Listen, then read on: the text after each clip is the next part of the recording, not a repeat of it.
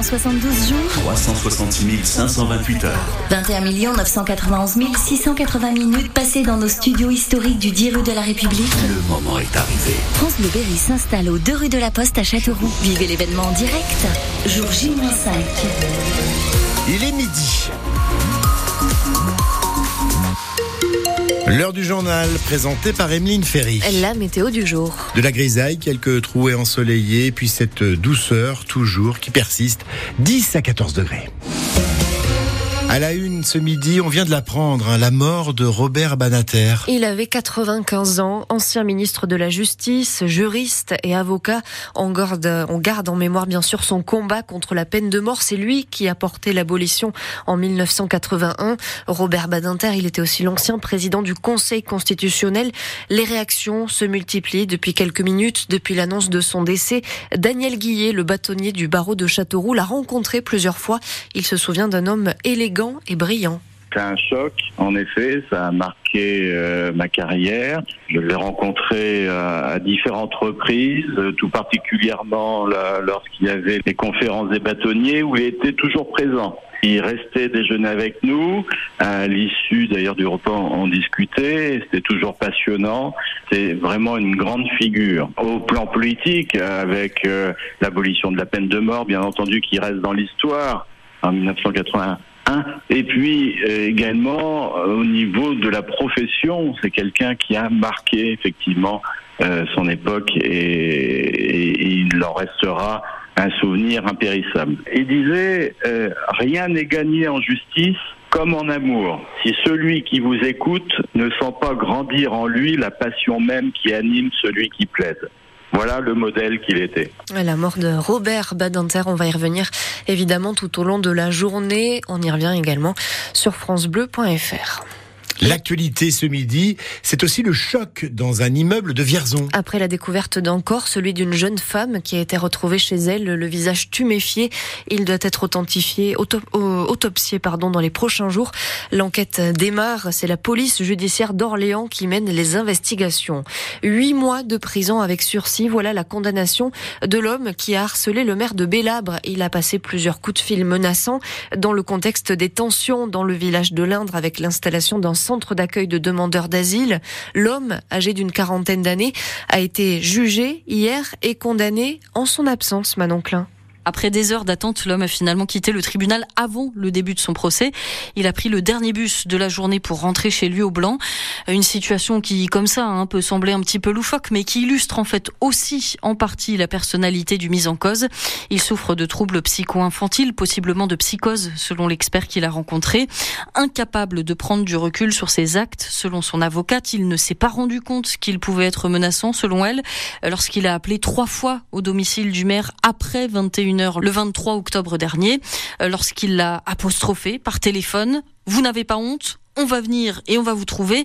On est des patriotes, a-t-il aussi répété plusieurs fois lors de cet échange. Euh, devant les enquêteurs, l'homme se dit raciste. Il explique ne pas aimer les Arabes. Un terrain haineux encouragé, semble-t-il, par un tract du parti Reconquête reçu sur son téléphone. Euh, le nom du maire de Belabre y est inscrit. Il l'appelle après avoir feuilleté les pages blanches. Euh, des tracts depuis, il y en a eu d'autres. Les insultes et les pressions liées au CADA, elles aussi se poursuivent toujours. Et cette affaire, elle résonne particulièrement au moment où une proposition de loi est examinée au Parlement pour mieux protéger les élus menacés. Deux hommes de 27 ans attendus au tribunal aujourd'hui pour des violences sur un troisième homme, une violente agression sur fond de trafic de drogue. Ils ont été arrêtés à Sancerre après une semaine d'enquête.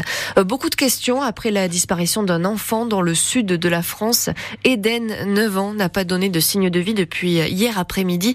Son sac à dos et son téléphone ont été retrouvés dans un fossé au bord d'une route. Les gendarmes soupçonnent la piste familiale. Le jeune garçon devait aller retrouver son père hier. Un homme au profil inquiétant. Ils sont tous les deux depuis introuvables. Le projet de carte scolaire met en colère tous les parlementaires du Cher. Vous avez entendu il y a quelques jours le cri d'alerte du député Loïc Kervran.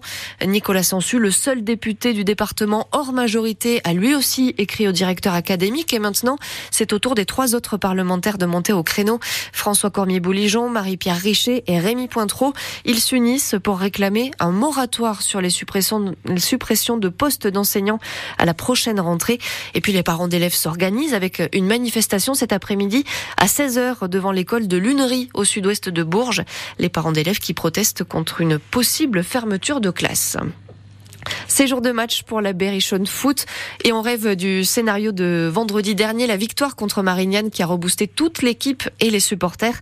Les Castelroussins sont à Dijon aujourd'hui, club qu'ils ont battu au match aller tout début septembre. Il y a des signaux positifs, mais il ne faut pas s'emballer quand même, tempère le coach Olivier Saragaglia. Ça fait du bien de gagner. Maintenant, euh, on n'a rien fait, hein. on, est, on est toujours relégable. Donc il y a toujours des points à aller chercher pour se sauver. Donc il va falloir être dans l'état d'esprit qu'on est depuis la reprise, depuis ce match du Havre. On est plutôt euh, efficace défensivement, puisqu'on a pris qu'un but et c'est contre le Havre.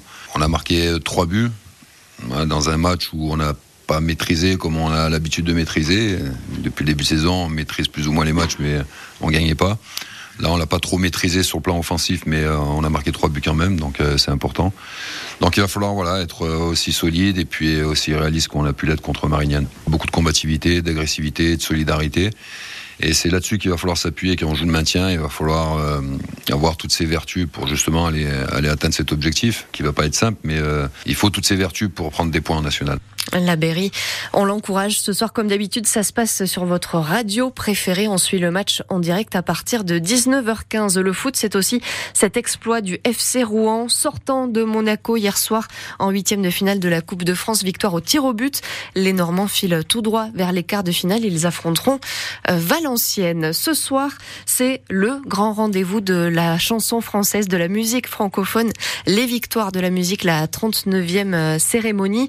La grande favorite de cette soirée, c'est évidemment Zao de Sagazan avec cinq nominations.